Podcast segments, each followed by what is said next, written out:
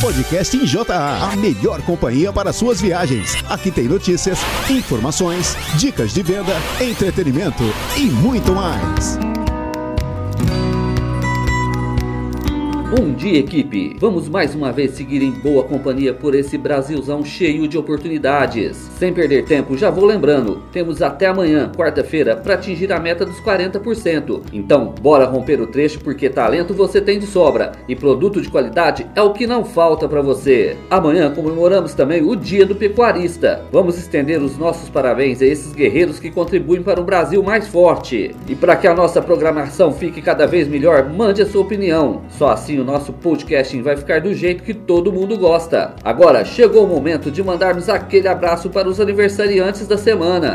Acompanhe agora os aniversariantes da semana. 15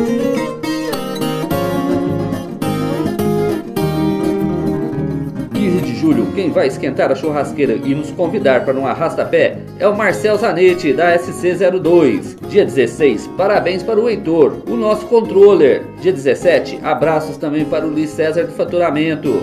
Que Deus ilumine todos vocês. E o que podemos esperar do clima em sua região essa semana? Independente da previsão, eu já tenho uma certeza. Em julho o tempo está favorável para batermos firmes nas vendas de fortificantes. Não esqueçam das campanhas vigentes e bons negócios. Vamos então para a previsão. Previsão do tempo. Previsão do tempo. Acompanhe o clima de sua região. Os grandes volumes de chuva observados nas últimas semanas no Rio Grande do Sul podem impactar as culturas de inverno, como o trigo, já que em dias de chuva volumosa é possível que ocorra perda nos nutrientes por lixiviação. O tempo vai continuar firme, sem condições para chuva em todas as áreas gaúchas entre segunda e quarta-feira. Nesses dias, o amanhecer vai ser bem frio em diversas localidades produtoras, que devem ter geada e temperaturas abaixo dos 5 graus. Na quinta-feira, novas áreas de instabilidade vão se formar sobre o Rio Grande do Sul e provocar chuva forte, especialmente em áreas do noroeste e oeste do estado, que podem acumular até 30 milímetros. Depois disso, o tempo vai voltar a ficar firme. Já em Santa Catarina e no Paraná, algumas pancadas de chuva podem ocorrer na terça e na quinta-feira, mas sem risco para chuva forte. Na quarta, o amanhecer será com no interior catarinense, inclusive nas proximidades de Chapecó. Na região sudeste do país, o avanço de uma frente fria esta semana vai provocar algumas pancadas de chuva em parte do estado de São Paulo, no Rio de Janeiro, Espírito Santo e também sobre Minas Gerais.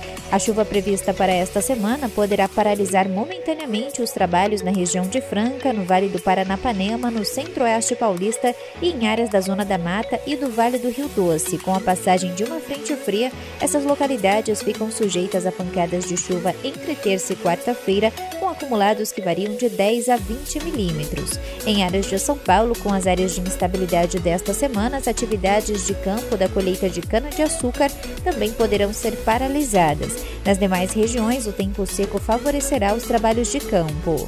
Na região centro-oeste do Brasil, uma grande massa de ar seco continua predominando e impedindo a ocorrência de chuva, mas essa semana o avanço da frente fria pode provocar algumas pancadas de chuva no centro-sul de Mato Grosso do Sul entre segunda e terça-feira, mas com volumes acumulados que não ultrapassam os 10 milímetros. Em todas as outras áreas, o tempo firme vai favorecer os trabalhos de colheita que poderão seguir normalmente.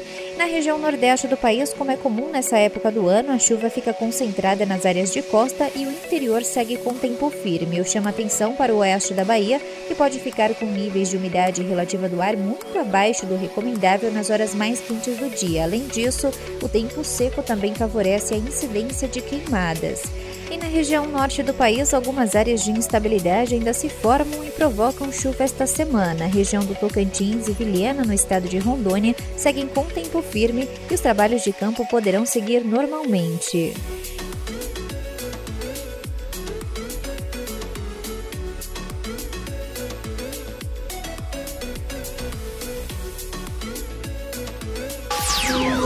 De olho na máquina. Seu veículo merece a sua atenção.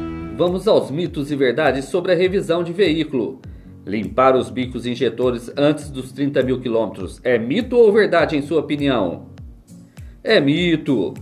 O filtro de combustível consegue segurar 98% das impurezas, mas exceções podem ocorrer quando se abastece o tanque com gasolina adulterada com solvente de borracha ou com etanol misturado com álcool anidro, produtos que podem interferir no funcionamento do motor. O filtro de combustível deve ser trocado a cada 10 mil quilômetros e fazer o alinhamento e balanceamento a cada 10 mil quilômetros. É mito ou verdade? Se respondeu mito, errou! Ruas e estradas esburacadas acabam alterando a geometria da suspensão. Se as correções não forem feitas, além do aumento do consumo de combustível, a vida útil dos pneus diminuirá devido ao desgaste irregular da banda de rodagem. O alinhamento é responsável pelos ajustes de convergência e divergência das rodas, e o balanceamento equilibra a distribuição da massa do pneu e da roda, evitando trepidações. E sobre colocar aditivo na água do radiador. Sim, esse procedimento deve ser feito. Uma grande parte dos problemas nos sistemas de arrefecimento se deve à falta do uso de aditivo. Além de oferecer a proteção anticorrosiva das peças metálicas que entram em contato com a água, ele prolonga a vida útil de itens como sensores térmicos, válvulas termostáticas e sensores de temperatura, Importante, não é necessário colocar aditivo sempre que completar a água do radiador em posto de gasolina. Fazer isso nas revisões já é o suficiente para carros novos. É isso aí. Cuide bem do seu veículo e esteja sempre em movimento.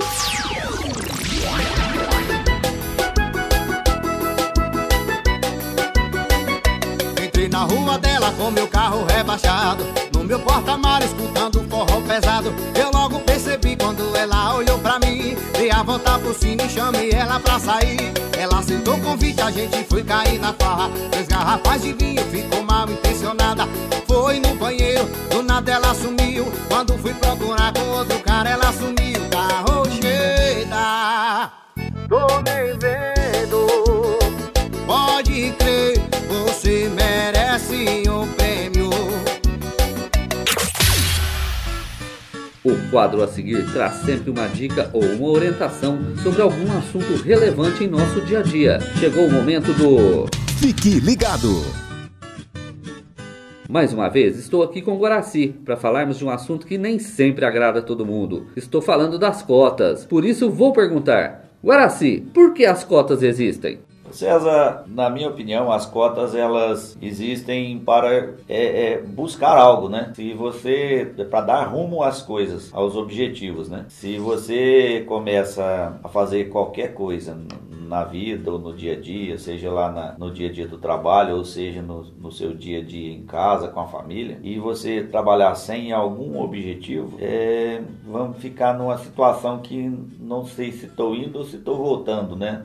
É, acaba, de, acaba que a gente não, nunca sabe para onde está indo. Então, as, os objetivos, as cotas, as, as metas, como queiram, como queiram dizer, elas é, nos direcionam. Né? Então, a, a cota, na verdade, ela, resumindo a, a frase ela serve para direcionar o trabalho Sim, do certamente. mês ou direcionar o, algum objetivo que você quer para uma semana, para um ano, para um dia. Ela te dá direção. Exatamente. Ô Guaraci, e essas cotas, elas são batíveis e imbatíveis? Tem como diferenciar essas cotas?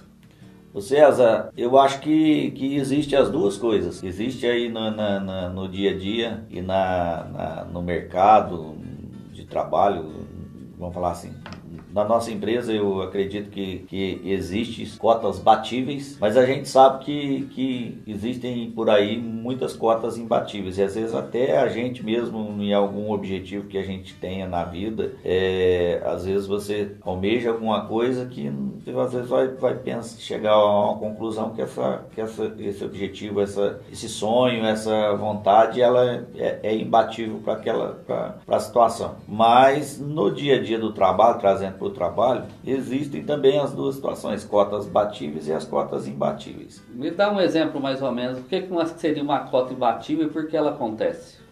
Olha, uma cota imbatível, ela, ela é uma cota que, na minha opinião, é uma cota mal preparada para a situação, né? Uhum. Às vezes ela pode ser imbatível hoje e pode ser batível amanhã, né? Então Sim. tem essa situação também. Porque hoje ela, ela ela não, não é possível de ser batida por alguns motivos. Falta de estrutura, falta de pessoas, é, às vezes é, faltou algum material, alguma coisa desse tipo. Né? E, e um outro ponto importantíssimo para uma cota tornar batível ou imbatível é o comprometimento de quem recebe essa cota, né? Isso é fundamental. É, veja bem, se, se você tem uma, um, uma cota a ser cumprida, um, uma tarefa a ser cumprida, e você pega aquela tarefa é, meio desdeixado, meio é, deixando para depois, não, não vou fazer hoje, amanhã eu faço, amanhã eu faço, se eu vou fazer depois, você vai acabando que vai protelando, às vezes a cota ela não é batida por por falta de, de é, por uma procrastinação, né? Vamos falar assim, você protela muitas coisas no dia a dia se a gente não tomar cuidado. Então acaba que isso compromete depois o resultado lá no final. Já uma cota batível, ela é, um, é um, um, uma cota. Primeiro, ela foi bem estruturada, né? Ela veio de uma, de uma estruturação é, é, passada por, um, um, uma diretoria, por uma governança, na qual ela sabe onde ela quer chegar por um determinado período, né? Ela tem um direcionamento é, de, de, de, várias pessoas envolvidas. Sim, então isso acaba que, que ela fica mais assertiva. Então você tem, por exemplo, um, um almejo de crescer de crescer 20% é, das vendas nesta semana, né? Seria uma, uma cota, por exemplo. E se você tem que crescer 20% nessa semana, se você analisar uma semana, tem 5 dias. Se você dividir 20% por 5, nós teríamos que trabalhar um objetivo mínimo diário de, de 4%. Né? Sim, sim. Seria isso aí uma maneira de você chegar ao final da semana com a cota tranquilamente batida. Mas o que normalmente acontece é que na segunda, na terça, acaba que passa e aí fica 20% para atingir na quarta, na quinta e na sexta. Então o negócio aumentou. Você de 4% ao dia, você passou a ter 6,33% ao dia. Então aumentou 50% da responsabilidade. Então a importância de você receber uma cota no início do mês e já sentar no primeiro dia com, com o representante, sentar com a equipe, é, o promotor se, é, analisar os clientes que ele tem que fazer na, na, as fazendas que ele tem que visitar, na, fazer o planejamento dele ali, é, do, de como ele vai fazer para executar essa cota, ela é importantíssima, porque senão você acaba que protela, enrola e chega o final do mês você fala assim, não vou conseguir bater minha cota. A cota foi difícil. Aí desculpas e muletas não vão faltar, né? É, é, a gente nota muito isso aí, geralmente na última semana aqui do mês, né? Que é uma ligação atrás desse Guaracê. Não vou dar conta, doutor, não vou dar conta. Eu acho até interessante aqui a gente falar, Guaracê. É, é até bom a gente puxar lá atrás, que você como o primeiro vendedor daqui da, da JA, você que pegou os caminhos das pedras todos, né? Porque o nome não era conhecido na época, era pouco medicamento Conta um pouco do exemplo, como é que era que você tinha que fazer para você conseguir no final do mês, além de ter o seu salário, conseguir trazer um pouco de dividendo aqui para a empresa e como é que você estruturava essas suas visitas, como é que você fazia para abrir o mercado e conseguir cumprir sua cota da época. Olha, César, na verdade, na época era uma, uma história bem diferente do que a gente vive hoje, né? Naquela época a gente não tinha é, estrutura nenhuma, não tinha ninguém com, com, uma noção, pelo menos básica, de vendas, de, de, de como trabalhar, é, de como desenvolver um não método. Não tinha treinamento? Gente não gente tinha um tinha método, hoje. não tinha um processo de vendas, não tinha. Vamos falar, hoje a gente tem tudo, né? Tudo. É, a equipe não sei se a gente tem tudo, mas a gente sempre está trabalhando para ter algo mais, né, Gorassi? Para oferecer ferramenta para o pessoal, ou a gente faz os treinamentos, né? Mas enfim, naquela época não tinha nada, né? É, é de fato, naquela época a gente não tinha estrutura nenhuma, né? Podíamos não. falar que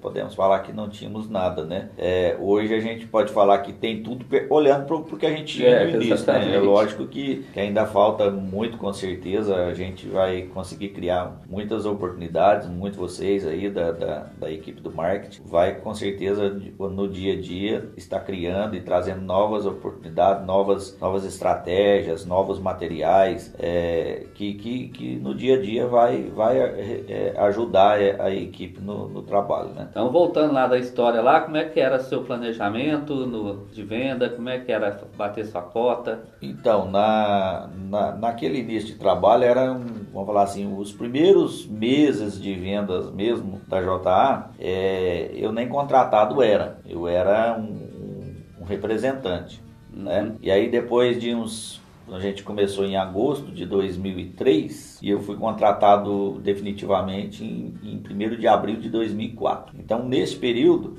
eu fazia as minhas vendas e fazia o meu trabalho de veterinário de campo, né? Então eu mesclava as duas situações. Tinha um certo planejamento. Como que era? Eu fazia uma agenda de trabalho para assistência, que era onde eu tinha o maior faturamento, né? Sim. O atendimento das fazendas. E, e, e depois, como eu, eu, traçava o planejamento da semana, ah, essa semana eu tenho que ir no fulano, no fulano e no fulano. E vai sobrar meio-dia dessa, desse, da, da segunda-feira, vai sobrar o dia todo na quarta e, aqui, e a sexta-feira, a parte da manhã, eu estou liberado.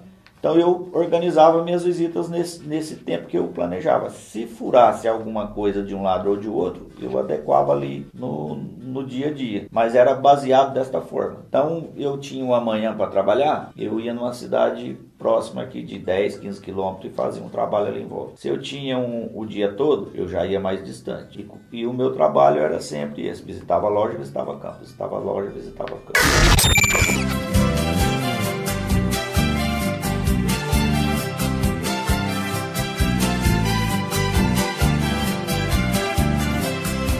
Eu fiz a maior proeza pras bandas do Rio da Morte, com outro caminhoneiro, traquejado no transporte.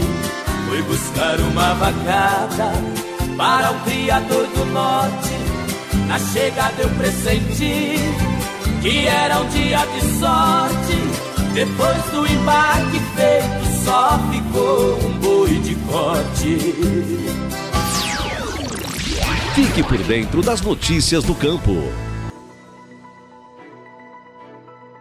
PIB do agronegócio cresce 3,78% de janeiro a abril. O produto interno bruto do agronegócio brasileiro cresceu 3,78% no primeiro quadrimestre de 2020, em relação ao mesmo período do ano passado. Os dados foram divulgados nesta terça-feira, 7 de julho, pelo Centro de Estudos Avançados em Economia Aplicada CPEA, com a Confederação da Agricultura e Pecuária do Brasil, CNA. Em abril, a alta foi de 0,36%. O resultado foi o menor crescimento mensal registrado ao longo desse ano, diante dos impactos da pandemia da Covid-19. Entre os ramos do agronegócio, o agrícola teve pequena queda de 0,19% em abril, mas acumula avanço de 1,72% no ano. Já o pecuário cresceu 1,45% no mês e expressivos 8% no ano. A agroindústria, setor mais afetado pelas medidas relacionadas à Covid-19,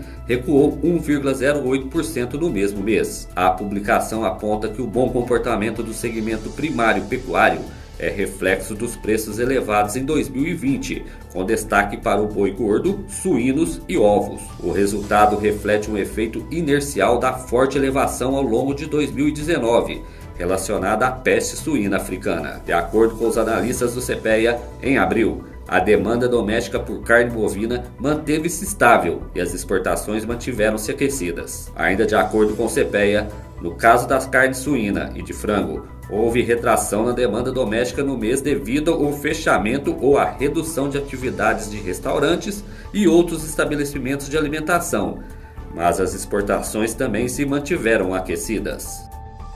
Preços do suíno vivo sobem em quase todas as regiões. Todas as regiões acompanhadas pelo CPEA registraram alta nos preços do suíno vivo nesse início de julho. Além do tradicional aumento na demanda por carne na primeira semana do mês, os embarques aquecidos fazem com que grande parte de indústrias integradoras intensifique as compras no mercado independente, a fim de garantir o cumprimento de contratos com compradores externos e internos. Quanto às exportações de carne suína in natura, de acordo com dados da CSEX, totalizaram 95 mil toneladas em junho, recuo de 5,9% frente a maio, mas 51,5% acima do registrado no mesmo mês de 2019. Nesse início de julho, os embarques seguem em ritmo aquecido, o que tem enxugado a oferta no mercado doméstico. Segundo o relatório parcial da CSEX, nos três primeiros dias úteis de julho foram exportadas 5 mil toneladas dia, média de 20,7% acima da verificada em junho. O bom desempenho ocorre mesmo com as restrições chinesas impostas a alguns frigoríficos brasileiros. A gente tinha combinado que já tava tudo errado e que não dava mais. Marcamos um ponto final, mas o final é sempre igual. Você me faz voltar atrás. Deixe de perfume um sorriso que me deixa louco com a intenção de provocar. Como é que eu largo dela? Chegou a hora da nossa conversa com o Eduardo no quadro Saiba mais sobre. Com o argumento certo, você vende mais. A nossa conversa de hoje é sobre um de nossos líderes de venda, o Catofós. Eduardo, fala pra gente, qual a composição do Catofós? Olá César, olá a todos da equipe que nos acompanham aí através do nosso podcast JA. Então, César, a composição do Catofós, eu acredito que não seja segredo uh, para o pessoal aí da equipe que está nos acompanhando, mas é uma solução, né? O Catofós é uma solução injetável à base de butafosfan, que é uma fonte nobre de fósforo orgânico, e vitamina B12, que oferece aí uma alta eficácia na prevenção e tratamento de diversas doenças metabólicas, estados carenciais dos animais domésticos, enfim, também como ah, o aumento de, do desempenho aí de animais atletas e até mesmo de animais de produção. E diante disso tudo, qual a ação do catofós no organismo do animal? Muito boa essa pergunta, César. Eu acho que esse ponto é um ponto que a gente tem que ressaltar bastante para a equipe, porque esse produto é um produto que tem diversas funções. Então, assim, a principal função do produto é como estimulante do metabolismo energético. Então, o catofós, uh, não só o butafosfan, mas também a vitamina B12, eles promovem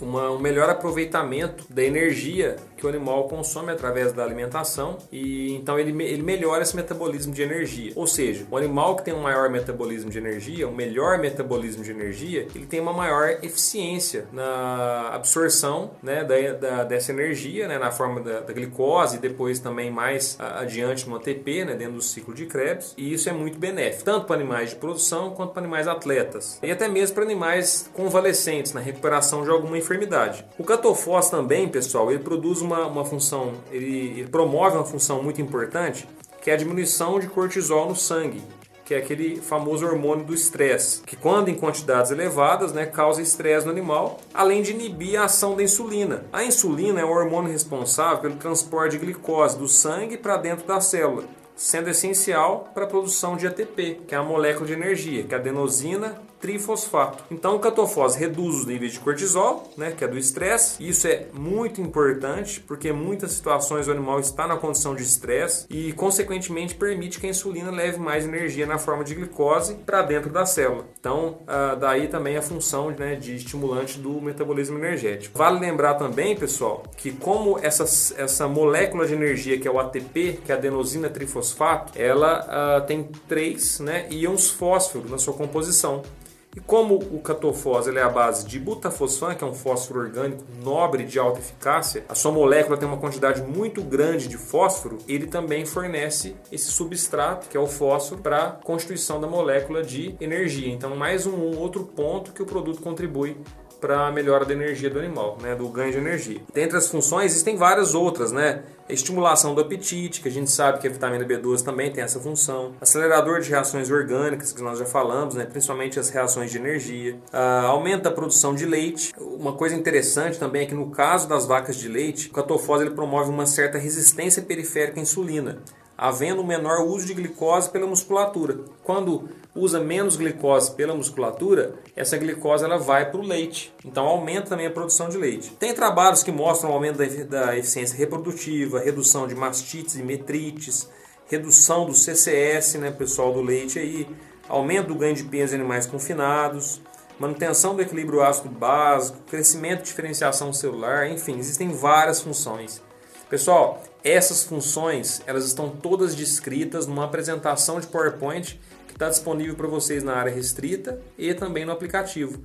Todas elas referenciadas, né, com, com referências bibliográficas científicas. Então, quem tiver interesse, quem uh, quer aumentar a venda desse produto uh, na região de vocês, procure lá esse arquivo que ele realmente tem muita informação interessante. Odu, você já até falou um pouco, mas seria interessante você aprofundar de qual é a principal vantagem de ser a base desse fósforo orgânico. A principal vantagem, César, de ser a base de fósforo orgânico é o fato né, de de, de ter na sua molécula né, o carbono, né, que toda molécula orgânica tem, orgânica tem o carbono, e, e o fato né, dessa molécula ter o carbono, de ser orgânica, aumenta mais ainda né, a velocidade de absorção pelo organismo e o aproveitamento dessa molécula pelo organismo também. Então, é muito desejável quando a gente fornece né, minerais orgânicos ao invés de inorgânicos. E os minerais inorgânicos, geralmente, eles são melhores absorvidos uh, quando administrados por via oral. Né? Então, por via injetável, é melhor que você utilize um mineral orgânico.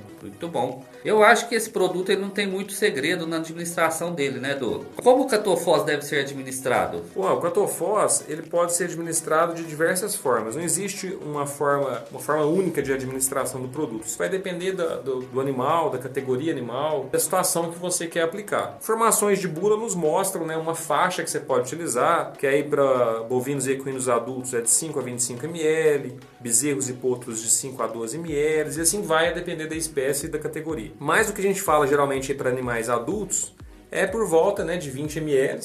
Em algumas situações você pode usar até um pouco mais ou um pouco menos. Mas o que é interessante ressaltar é que nós temos à disposição uh, de vocês aí da equipe uh, vários materiais também que nos mostram né, protocolos de aplicação desse produto em diferentes situações.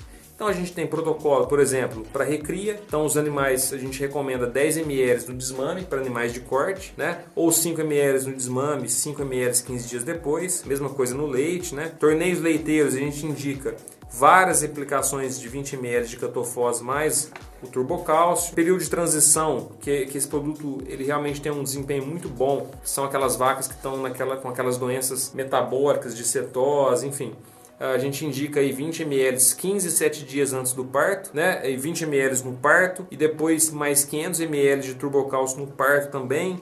No confinamento, na entrada do confinamento, 10 ml e assim vai, pessoal. Tem várias outras situações uh, que a gente tem aí protocolos específicos e que a gente utilizou realmente dados de literatura aí que já tinha sobre o butafosfan. Então, tem diversas doses, né, dosagens na verdade, né, para diferentes situações espécies e categorias de animais. Ô Du, eu sei que tem muito produtor nesse Brasil lá fora aí que trocou o gato pela lebre. Mas a gente tem mais alguns argumentos fortes para vender esse produto. Quais seriam eles? Então, Uh, os argumentos, César, seria assim, principalmente o fato de ser a base de butafosfan, que é um fósforo orgânico, que é um fósforo nobre, uma fonte nobre de fósforo. Temos outros produtos concorrentes aí que têm outras fontes de fósforo ou até que uh, mesclam, né? Tem uma parte de fósforo orgânico, uma, uma, parte de fósforo inorgânico e às vezes com preços até menores do que o nosso, mas não é à toa, pessoal. O principal concorrente nosso e nós também temos esse produto e esse produto é um produto de valor agregado maior. Não é à toa. Por quê? Porque realmente é uma fonte nobre de fósforo. A quantidade de íons uh, fósforo que tem dentro da molécula do nosso produto é muito maior do que o dos concorrentes. Então, realmente, esse produto tem essa, esse diferencial de ser a base 100% do fósforo ser fósforo orgânico, né? Que tem uma, uma biodisponibilidade maior, uma ação mais rápida, enfim. Tem a, a, vitamina B12 associada, que em várias situações é muito bom, principalmente animais convalescentes, né, de, de doenças aí que causam anemia. Tem uma alta segurança esse produto, ele, ele ainda é considerado no doping, então dá para ser utilizado muito aí para animais de performance, animais atletas, que não vai ser pego em doping. Tem a economia quando a gente pensa no, naquele frasco de 250 ml, né? E tem várias, uh, várias apresentações diferentes aí de 20, de 100, de 250 ml, o que auxilia aí para produtores menores ou a pessoa que tem só um animal ali, um cavalo na fazenda, se ela quiser fazer uma aplicação só, ela consegue comprar também o de 20 ml. Então tem essas grandes vantagens, mas com destaque ao fato de ser a base de butafosfano, né? Então esse é o maior destaque uh, do produto. Então acredito que seja isso. César. Quero agradecer aqui a presença do Eduardo mais uma vez e semana que vem a gente está de volta com mais uma apresentação. E quando falamos em venda de catofós, o destaque de produto vai para o Santini e seus promotores, Rogério, Vitor e Diomarque, que fazem um excelente trabalho no estado de Rondônia. Tiago, qual a dica que você dá para a equipe para que tenha um sucesso na venda desse importante produto? Beleza, César. Como é que você tá? Então, cara, o Catofós é, é um baita de um produto. Isso aí dá, dá gosto de vender um produto desse principalmente pelo resultado, né? Assim, assim como qualquer produto, todo início é, é é doído, é muito não, é muita porteirada, mas assim, aproveitamos ao máximo as amostras, muita visita a campo, muita mesmo, acompanhamento, aplicação, desafio, muita semeadura, muita semeadura. Aproveitamos ao máximo. E assim, é, é confiar no produto, né? Não, não tem o que falar. É, cada um tem uma estratégia para colocar produto no mercado. É, nós começamos com o de 20, depois pulou para o de 100 ml. O de 100 ml não foi, travou porque existia o concorrente que era o, o, o Catosal, né? E aí, tendo dois na prateleira com preço bem parecido ou até igual, acaba o, o produtor acabava optando pelo aquele que ele já conhecia. Aí foi aí então que nós deixamos um pouquinho o de 100 ml de lado e pulamos para o de 250, por frasco de 250, foi aonde a gente começou a clarear as coisas, principalmente dentro da revenda. O cara chegava e falava bem assim: eu quero um catosal. E aí o balconista falava assim: ó, depois de vários treinamentos, lógico, é, eu tenho o catosal de 250 ml, que é o catofós, e o seu desembolso vai ser muito menor. Então foi aí que foi a brecha do mercado que nós fomos atingindo. É, e hoje a gente está brigando com o grande volume de Rondônia. O grande volume de Rondônia não é o catosal. O catosal vende pouco aqui. O grande volume aqui é fosfosal, é anabólico. Eu sei que não é concorrente do mesmo princípio ativo. Só que a, a, a, venda final é a mesma, entendeu? Então nós competimos dentro da revenda. E o resultado é excelente. A gente pode bater no peito e chamar qualquer um para o desafio que o cato, Catofós ele, ele é o cara. E assim, o, que, o recado que eu dou para a turma que está tentando desenvolver o trabalho ainda é não ter medo não ter medo. Pode desafiar, acompanha o resultado, que o resultado é, é top. E nós só temos a agradecer, porque esse produto veio para ficar. Valeu!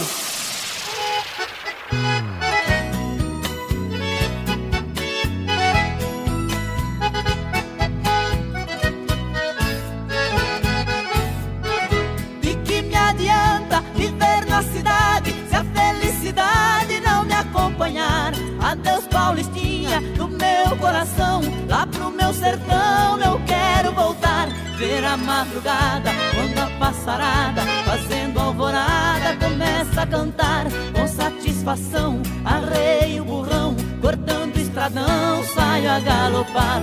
E vou escutando o gado berrando, sabiá cantando no Jequitibá.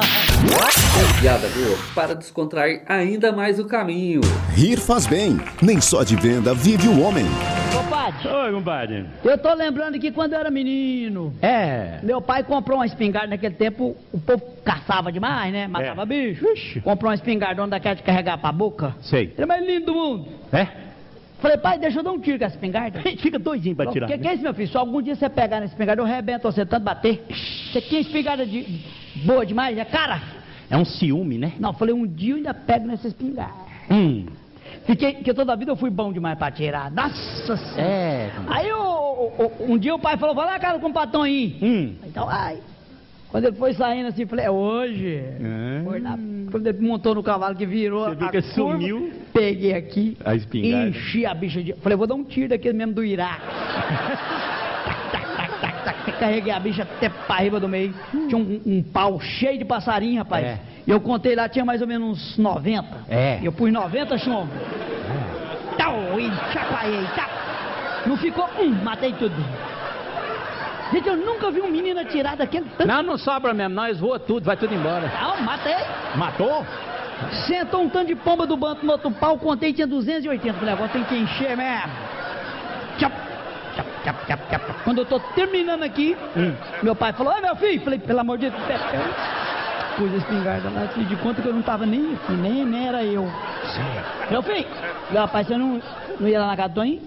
Ia, meu filho, mas ali, ó, tem um pau caindo fruta na, na beira da estrada ah. e os catitu tá comendo. É? E nós vamos pegar, agora eu vim cá pegar a espingarda e você pega a lanterna e nós vamos lá matar o bicho. Ah. Falei, não vai dar? Meu pai, eu tô numa dor de cabeça que eu tô arrebentando. Não, vai lá pegar a espingarda, deixa eu carregar ela. Falei, vixe, a espingarda já tá por meio de chumbo. Como é que vai? Vai lá, rapaz, pegar a espingarda. Pai, brabo demais, fui lá até tremendo. Falei, não vai prestar, o cano vai rachar. Pegou, pus, vai lá buscar a porta e o chumbo. Lá, peguei com o padre, aqui meu coração tava doendo.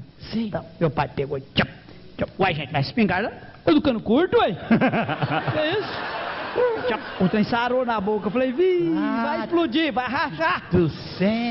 Pega a lanterna, vamos lá. Sim. Compadre, eu já, menino, já saí despedindo da casa, que sabia que não ia voltar mais.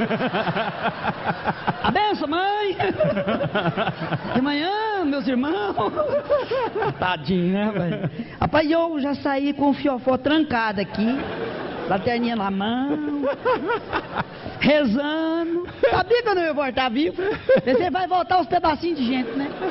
Chegou lá no pé do pau, o pai falou, sobe aí. Falei, não vou, pai, eu vou lumiar daqui.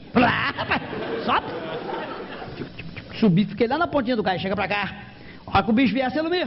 Lua clara, compadre, quando é fé, quietinho, eu só rezando para não aparecer ninguém, bicho nenhum ali. Quando é fé, vem lá, trec, trec, trec, trec, trec. Lumia. E eu, tá, pra que lumiei, compadre? Ah. Você nunca viu um estrondo daquele, não. Tá bom! O gai quebrou nós dois, rachou de cima pra baixo. Eita, pá. Quando caiu, eu fiquei meio tonto. Falei, acho que eu morri e tô no inferno. Falei, cadê meu pai? Não achava. Sim. Falei, Jesus do céu. Falei, morri mesmo. Sim. Pai, lumia, rapaz. Lumia aqui? Ué. Falei, opa. Que eu lumiei, meu pai tava pretinho de carvão. Fumaçado do pé à cabeça. É. Lumia, cadê o bicho? Que eu lumiei, compadre. O cantinho tudo tinha virado carne moída. Só tava um moinho de pelo lá no chão. Gente, eu nunca passei uma por na minha vida que é tanto. Grandes clássicos da literatura em áudios com menos de 15 minutos. O audiobook de hoje chama-se O Poder do Hábito, de Charles Duhigg. Por que fazemos o que fazemos na vida e nos negócios? Descubra no audiobook de hoje. O Poder do Hábito, de Charles Duhigg. Talvez você tenha tomado uma decisão em sua vida: começar a praticar atividades físicas, parar de fumar, ver menos televisão ou perder peso. Nas primeiras semanas as coisas vão bem. Você se sente motivado e feliz e até fica orgulhoso de si mesmo. Porém, algum tempo depois, a motivação começa a desaparecer e os seus antigos costumes e desejos surgem novamente. E então, antes que você perceba, você está de volta aos seus velhos hábitos ruins. Você se identifica com essa história? Esse é o poder dos hábitos. Mas de onde vem todo esse poder e como nós podemos utilizá-lo para o bem e para impulsionar as nossas vidas? Neste resumo, você irá compreender que os hábitos são um mecanismo profundo, muito útil e poderoso de nossos cérebros e que podem determinar em uma infinidade de maneiras diferentes os resultados que obtemos em nossas vidas. Os hábitos podem nos causar diversos problemas e arruinar as nossas vidas, mas também podem ser ferramentas maravilhosas. Imagine se toda vez que você tivesse que dirigir fosse como a primeira vez que você sentou diante de um volante. A vida seria um caos, não é mesmo? O problema não são os hábitos em si, mas sim quais hábitos cultivamos. Então, felizmente, ao compreender como os hábitos funcionam, você poderá começar a utilizar o poder dos hábitos ao seu favor para alavancar a sua vida e obter resultados incríveis. Parte 1 Os hábitos economizam nossos esforços e facilitam nossas vidas. Eles são ciclos simples formados por uma deixa, uma rotina e uma recompensa.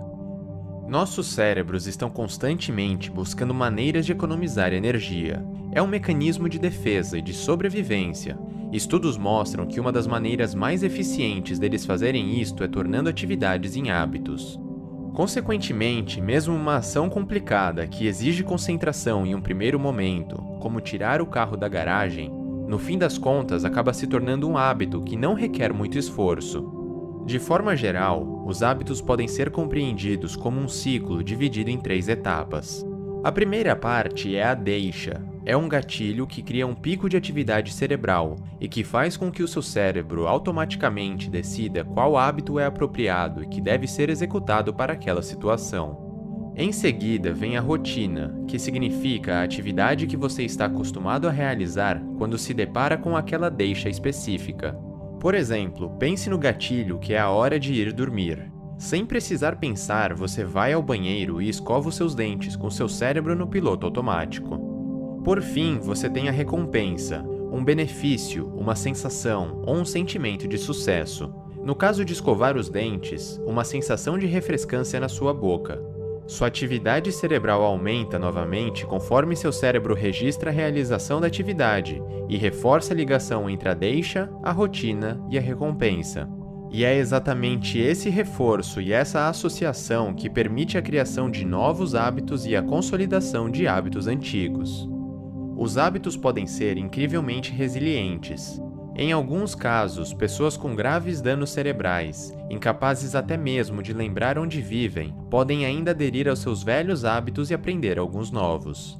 Isso acontece pois as atividades de adquirir, fortalecer e seguir hábitos ocorrem em uma parte do cérebro que consegue funcionar normalmente, mesmo se o resto do cérebro estiver prejudicado. Infelizmente, por outro lado, isso significa que, mesmo que você se livre de um hábito ruim, como fumar, você correrá o risco de ter uma recaída. Parte 2 Os hábitos se consolidam porque criam desejos. Imagine a seguinte situação. Ao longo do último ano, você comprou e comeu deliciosos e açucarados biscoitos de chocolate em uma cafeteria no local em que você trabalha. Digamos que isso era apenas uma recompensa pelo seu dia de trabalho difícil. Infelizmente, conforme alguns dos seus amigos já haviam apontado, você começou a ganhar uns quilos. E por esse motivo você decidiu se livrar desse hábito. Mas como você imagina que seria sua primeira tarde ao passar em frente à cafeteria? o mais provável é que ou você vai comer só mais um biscoitinho ou você vai para casa num péssimo humor. Livrar-se de um hábito ruim é difícil porque você desenvolve um anseio pela recompensa que está no fim do ciclo do hábito.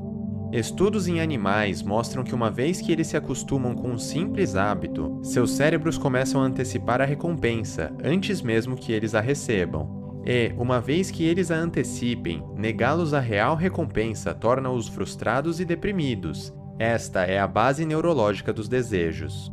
Os anseios também funcionam para os bons hábitos. Estudos indicam que pessoas que conseguem se exercitar habitualmente possuem um forte desejo por algo que será obtido após a prática do exercício, seja a descarga de endorfina, o sentimento de realização, a saúde ou um pequeno prazer, como comer um pedaço de chocolate, que eles se permitem após a prática.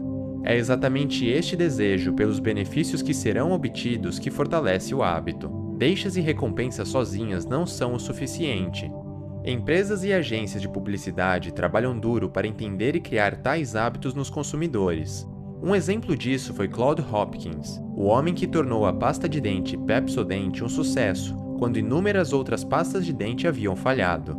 Ele compreendeu o mecanismo dos hábitos e forneceu a recompensa ideal que criava o desejo nas pessoas, a sensação de refrescância e limpeza que hoje é padrão em todas as pastas de dente. Aquela sensação não apenas provou aos clientes que o produto funcionava, mas também tornou tangível a recompensa que começou a criar desejos e que garantiu o sucesso da marca. Parte 3 Para mudar um hábito, substitua a velha rotina por uma nova e acredite profundamente na mudança. Pergunte a qualquer fumante que deseja parar. Quando o desejo pela nicotina bate, é quase impossível ignorar. Sendo assim, o truque é continuar atendendo ao desejo, mas substituindo por uma outra rotina que não seja prejudicial, como fumar. Esta é a regra de ouro da mudança de hábito. Não tente simplesmente lutar contra os seus desejos. Ao invés disso, redirecione-os. Mantenha as mesmas deixas e recompensas, mas mude a sua rotina em relação àquele desejo. Um estudo mostrou que uma das organizações mais conhecidas por mudar hábitos no mundo usa este método com grande efetividade. O Alcoólatras Anônimos, AA, pode ter ajudado cerca de 10 milhões de alcoólatras a largarem o hábito. A organização pede que os participantes listem exatamente o que eles desejam ao beber. Normalmente, fatores como relaxamento e companheirismo são muito mais importantes, na verdade, do que a vontade de ficar bêbado ou intoxicado. Então, a organização fornece novas rotinas que atendam esses desejos, substituindo a bebida por coisas menos prejudiciais, tais como frequentar reuniões e socializar com pessoas que os compreendam. Embora em geral isso funcione bem, situações estressantes podem causar recaídas. Por exemplo, um alcoólatra recuperado há alguns anos pode receber um telefonema do hospital e ficar sabendo que sua mãe está com câncer, depois de desligar, ele sai do trabalho e vai diretamente para um bar, e então enche a cara como nos velhos tempos. Um estudo mostrou que o componente que separa ter recaídas ou continuar longe do álcool é a crença. Espiritualidade e Deus estão presentes na filosofia do Alcoólatras Anônimos, mas não é necessariamente o componente religioso em si que ajuda as pessoas a se manterem sóbrias. Ter fé e acreditar em algo maior ajuda participantes também a acreditar na possibilidade e em sua capacidade de mudarem a si mesmos, o que significa torná-los mais fortes diante dos eventos estressantes na vida. Parte 4 Grandes mudanças podem ser alcançadas ao focar em hábitos angulares e ao conquistar pequenas vitórias. Quando Paul O'Neill se tornou presidente geral da empresa de alumínio Alcoa, os investidores ficaram incrédulos. Ao declarar que a sua prioridade número um era a segurança no ambiente de trabalho, a apreensão deles ficou ainda pior. Um investidor chegou a dizer aos seus clientes que o conselho havia colocado um hippie doido no controle e que provavelmente acabaria com a empresa. Mas ele estava totalmente errado. Paul O'Neill fez a empresa dar a volta por cima, aumentando a receita anual em 5%. Ele entendeu que os hábitos também existem nas organizações e que, se ele queria mudar o destino da Alcoa, ele precisava mudar os hábitos da empresa. Mas nem todos os hábitos possuem o mesmo peso. Alguns hábitos, conhecidos como hábitos angulares, são mais importantes do que os outros, porque aderir a eles gera efeitos positivos em diversas outras áreas. Por exemplo, um estudo indicou que médicos têm dificuldades em fazer pessoas obesas a mudarem seus estilos de vida. Mas quando os pacientes focam em desenvolver hábitos angulares, tais como praticar seu esporte preferido ou escrever um diário de alimentação, outros hábitos positivos, como alimentar-se de forma mais saudável e manter-se ativo ao longo do dia, começam a surgir automaticamente. E ao insistir que a segurança no ambiente de trabalho deveria vir em primeiro lugar, O'Neill forçou gerentes e empregados a pensarem sobre como o processo de produção poderia ser mais seguro e como essas sugestões poderiam ser bem comunicadas aos demais funcionários. O resultado final foi muito bom e, consequentemente, a produção se tornou mais lucrativa. A razão pela qual um hábito angular funciona é que ele fornece pequenas vitórias, trazendo sucessos mais cedo que são, de certa forma, bem mais fáceis de serem atingidos. Estabelecer um hábito angular faz você acreditar que mudanças em outras esferas da vida também são possíveis, desencadeando uma cascata de mudanças positivas. Parte 5 A força de vontade é o hábito-chave para as mudanças em sua vida. Nos anos 60, pesquisadores da Universidade de Stanford conduziram um famoso estudo sobre a força de vontade. Uma grande quantidade de crianças de 4 anos de idade foi levada uma por uma para uma sala onde o experimento era realizado. Nessa sala havia uma mesa com marshmallow sobre ela.